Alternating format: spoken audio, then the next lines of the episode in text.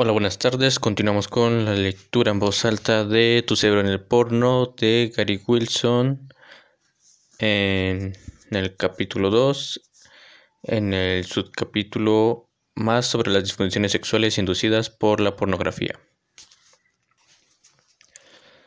Aunque solo uno aunque solo unos pocos estudios han documentado que los hombres dejan la pornografía para curar las disfunciones sexuales crónicas, 19 estudios adicionales han vinculado los problemas sexuales a una menor excitación, al uso de la pornografía y a la adicción misma. En el artículo que escribí con los médicos de la Marina de los Estados Unidos, planteamos la hipótesis de que las disfunciones sexuales inducidas por la pornografía surgen de una combinación de condicionamiento sexual, es decir, sensibilización, e insensibilización del sistema de recompensas. Como se ha descrito, un usuario pornográfico puede condicionar su excitación a todo lo que se asocie a su uso pornográfico, como la perspectiva de un mirón, la búsqueda constante, un desfile de novelas de parejas sexuales o material fetiche. Sin embargo, nada, nada de esto coincide con los encuentros sexuales reales. El sexo real es tocar, es ser tocado, oler, conectarse e interactuar con una persona, todo sin la mirada de un mirón. La dopamina es extraña, se dispara cuando algo es mejor de lo que, esperas, viola las expectativas, pero cae cuando las expectativas no se cumplen. Con el sexo es casi imposible igualar el nivel de sorpresa, variedad y novedad del porno en Internet.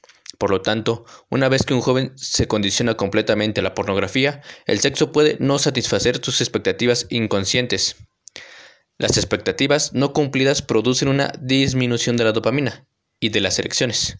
Un flujo constante de aumentos de dopamina es imperativo para mantener la excitación sexual y las erecciones. Ya sea que uno tenga 25 o 55 años, la disparidad entre el sexo real y la masturbación con la pornografía en Internet es un factor clave en las disfunciones sexuales inducidas por la pornografía.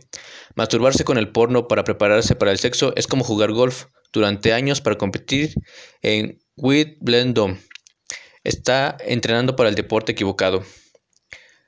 Aunque el condicionamiento sexual es el principal cambio cerebral responsable de la disfunción eréctil inducida por la pornografía, no puede por sí solo explicar todos los síntomas que experimentan los hombres. Dos de los síntomas más comunes, aunque difíciles de explicar, son la pérdida de la excitación de la mañana, erecciones nocturnas, y la temida línea plana. La ausencia de erecciones nocturnas generalmente ocurre antes de dejar la pornografía. Es importante señalar que los urólogos a menudo utilizan la ausencia de erecciones nocturnas para distinguir la disfunción eréctil psicológica de la disfunción eréctil orgánica, es decir, problemas de vasos sanguíneos o de nervios. Es posible que algunos hombres con disfunción eréctil inducida por la pornografía, acompañada por la falta de la excitación de la mañana, sean diagnosticados incorrectamente como que tienen disfunción eréctil orgánica. Por el contrario, la línea plana temporal se produce después de eliminar el uso de la pornografía. Típicamente se manifiesta como genitales sin vida, sin libido y la pérdida de atracción hacia la gente real. Y bueno, nos aparece también una imagen de la ruta de la erección que inicia en la parte de la corteza prefrontal, en el núcleo accumbens, pasa al hipotálamo y se dirige hacia el pene. Ambos síntomas apuntan a cambios en las estructuras cerebrales, más profundas directamente involucradas en la excitación y las erecciones.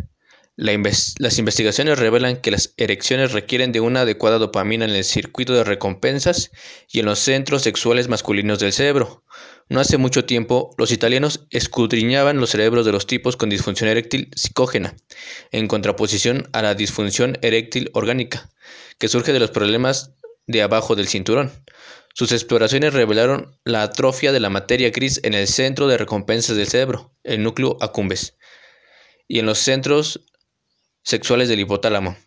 La pérdida de materia gris equivale a la pérdida de ramas de células nerviosas y conexiones con otras células nerviosas.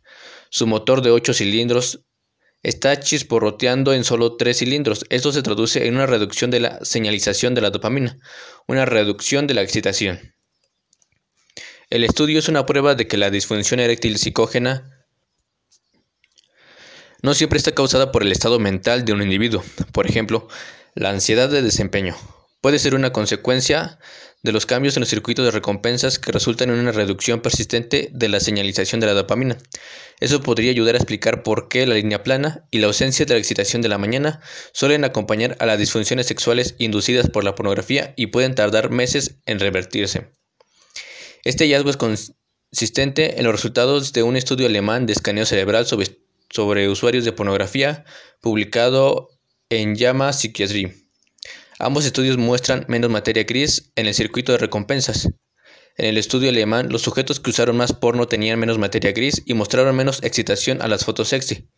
Ambos estudios pueden estar revelando los cambios estructurales detrás de la desensibilización de larga data. Para responder a la vieja pregunta, ¿el tamaño sí importa? Al menos en lo que se refiere a la materia gris. La desensibilización y otros cambios cerebrales que surgen del consumo excesivo crónico a menudo se pueden detectar en las exploraciones cerebrales, pero el condicionamiento sexual no aparece en las imágenes del cerebro. La confirmación de este efecto debe venir a través de los autoinformes de los síntomas y las recuperaciones. El hecho de que los chicos jóvenes a menudo necesitan más tiempo para recuperarse apunta a un profundo condicionamiento sexual durante la adolescencia. Como vimos, la adolescencia es una ventana de desarrollo clave durante la cual los cerebros de los mamíferos se preparan para adaptar su comportamiento de apareamiento a las señales de excitación del entorno. A partir de entonces, los cerebros empiezan a eliminar los circuitos no utilizados, quizá los mismos circuitos relacionados con las búsquedas de parejas reales que los antepasados adolescentes de estos chicos habrían desarrollado y fortalecido de forma natural. Aquí hay un relato típico de un joven que había conectado su sexualidad a la pornografía en Internet. Lo que probablemente te estés preguntando es, por el amor de Dios, ¿se mejora la disfunción eréctil o me estoy torturando sin razón alguna? Yo también me lo preguntaba. La respuesta es algo así. Y luego sí. Lo que es probable que experimentes una vez que te involucres en el sexo es que tu cerebro diga, ¿qué diablos? No estaba acostumbrado al sexo real como su principal forma de ser sexual. El contacto real comienza el proceso de recableado, estará resensibilizándote al sexo real. El sexo después de reiniciar y recablear se siente mucho mejor.